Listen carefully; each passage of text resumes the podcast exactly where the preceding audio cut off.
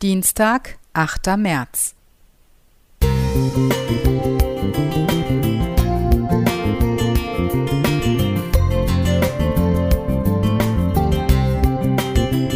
Ein kleiner Lichtblick für den Tag.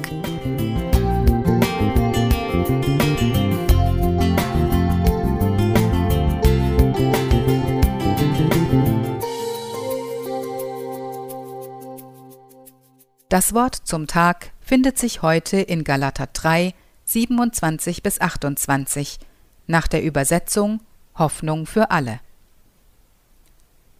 Ihr gehört zu Christus, denn ihr seid auf seinen Namen getauft. Jetzt ist es nicht mehr wichtig, ob ihr Juden oder Griechen, Sklaven oder Freie, Männer oder Frauen seid. In Jesus Christus seid ihr alle eins. Am 8. März ist Weltfrauentag. Im Bundesland Berlin und 25 anderen Ländern ist er sogar ein arbeitsfreier Feiertag. Der Weltfrauentag hat eine lange Tradition. Er wurde von der deutschen Sozialistin Clara Zetkin im Jahr 1910 bei einer internationalen Frauenkonferenz in Kopenhagen vorgeschlagen und erstmals am 19. März 1911 begangen. Anlass war der Kampf um das Frauenwahlrecht. Wie viele Grundrechte mussten sich Frauen bis heute mühsam erkämpfen. Die Leidensgeschichte der Demütigungen ist lang. Frauen waren, und oft genug sind sie es noch, Sklavinnen, Gespielinnen und Besitz von Männern. Frauen erlebten und erleben Gewalt, Erniedrigung, Geringschätzung und Diskriminierung. Jahrhundertelang wurde Frauen der Zugang zum Studium der Theologie, Philosophie, Naturwissenschaft, Technik und Medizin verwehrt. Die Werke von Malerinnen, Komponistinnen, Musikerinnen und Schriftstellerinnen durften, wenn überhaupt, nicht unter ihrem eigenen Namen veröffentlicht werden. Mitgestaltung in der Politik war lange unmöglich. Das Wahlrecht für Frauen gibt es in Deutschland seit 1918.